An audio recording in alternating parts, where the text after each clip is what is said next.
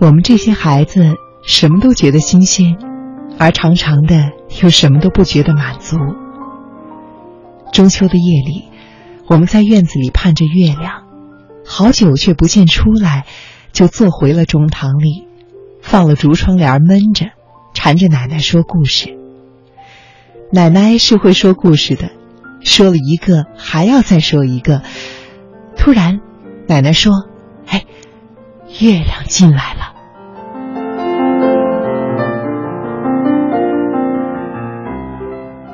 我们再看，那竹窗帘里果然有了月亮，款款的、悄没声息的溜进来。它出现在窗前的穿衣镜上，后来又不断的像长了腿一样的向屋子里的各样物件上蔓延开去。它慢慢的爬着那个竹帘的格儿，先是一个白道，再是半圆，渐渐的爬得高了。穿衣镜子上的圆，变满盈了。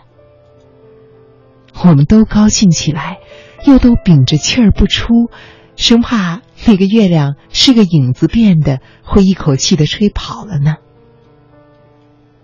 月亮还在竹帘上爬，那满园却慢慢的又亏了，没了，便全没了踪迹，只留下一个空镜，一个失望。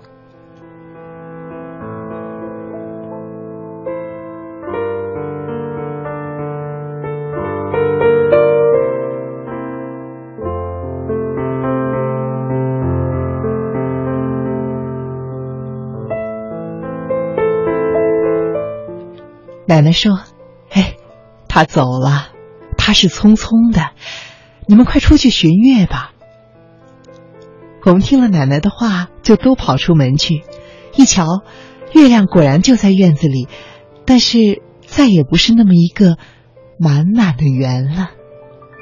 满院子的白光是郁郁的、银银的，灯光也没有这般亮的。院子的中央是一棵粗粗的桂树，疏疏的枝，疏疏的叶。桂花还没有开，却已经有了累累的骨朵儿了。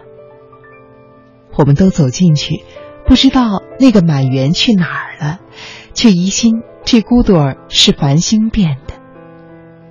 抬头看着天空，星星果然比平时少了很多，而我们也看到了月亮。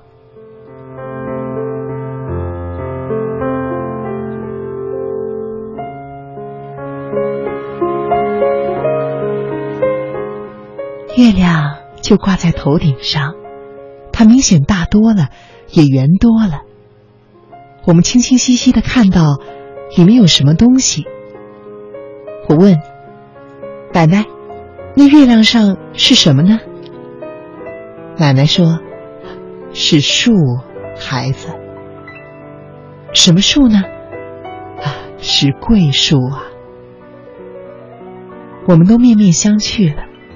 疏忽间，哪儿好像有了一种气息，就在我们身后袅袅的，到了头发梢上，添了一种淡淡的痒痒的感觉，似乎我们已经在月亮中，而月亮上的桂树，分明的，就是我们家院子里的那一棵了。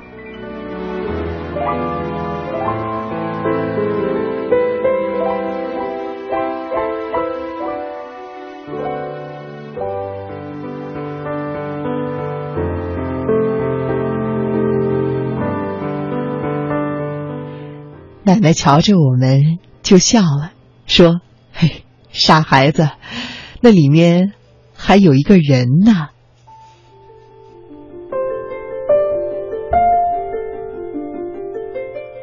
有个人，是谁呀？我们都吃惊了。嫦娥啊，奶奶说。嫦娥，嫦娥是谁呢？是一个女子。”哦，一个女子。我在想，在月亮里，地应该是银铺的，墙应该是玉砌的，那么好的地方，配住的一定是十分漂亮的女子了。我问：“呃，有三妹漂亮吗？和三妹一样漂亮的呀。三妹就乐了，啊，那么月亮是属于我的了。三妹是我们中最漂亮的，我们都羡慕起来，看着她的狂样，心里却有了一股嫉妒。我们就争执了起来，每个人都说月亮是属于自己的。奶奶从屋里端了一壶甜酒出来，给我们每个人都倒了一小杯子，说：“孩子们，瞧瞧你们的酒杯，你们呀，都有一个月亮啦。”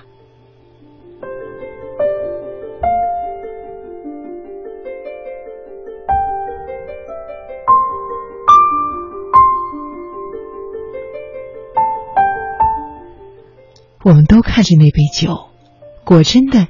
里面就浮起了一个小小的月亮的满圆，捧着，一动不动。手刚一动，这个月亮就酥酥的颤着，使人可怜的样子。大家都喝下肚去，而月亮就在每一个人的心里了。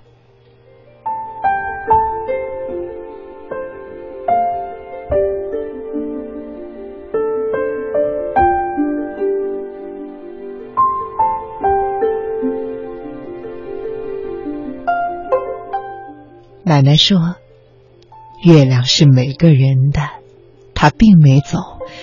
走，你们再去找吧。”我们越发的觉得奇了，就在院子里找起来。妙极了，这月亮真的没有走去。我们很快的就在葡萄叶上、瓷花盆上，还有爷爷的铁锹刃上发现了。我们来了兴趣，竟寻出了院门。院门外面是一条小河，河水细细的，却漫着一大片的净沙。这些沙子全没有白日里的那么粗糙，全部都灿灿的闪着银光。我们从沙滩上跑过去，弟弟刚站到河的上弯，就大呼小叫了：“哎，月亮在这儿！”而妹妹呢，几乎同时在下弯喊道：“月亮在这儿啊！”我呢，两处去看了，两处的水里都有月亮。我沿着河沿儿跑，哪一处的水里都有月亮了。我们都看着天上，而我突然又在弟弟妹妹的眼睛里看见了小小的月亮。我想，我的眼睛里一定也是会有。月亮竟是这么多的，只要你愿力，只要你愿意，它就会在随时随地、随时随地都会有啊。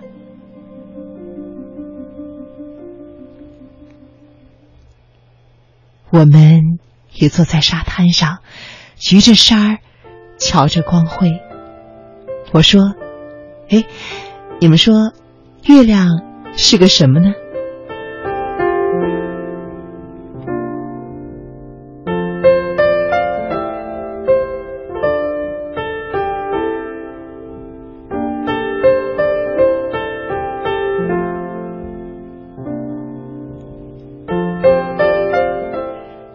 弟弟说：“ 月亮啊，是我所要的。”妹妹说：“嗯，月亮是个好。”而我的心里是什么样的答案呢？我没有说话，我们又仰起头来看着天上的月亮。月亮白光光的在天空上，我突然觉得，月亮是每一个人的。我们有了月亮，而那无边无际的天空，也是我们的了。这轮月亮每一年都会升起，而它应该就是每一个人按在天空上的印章了。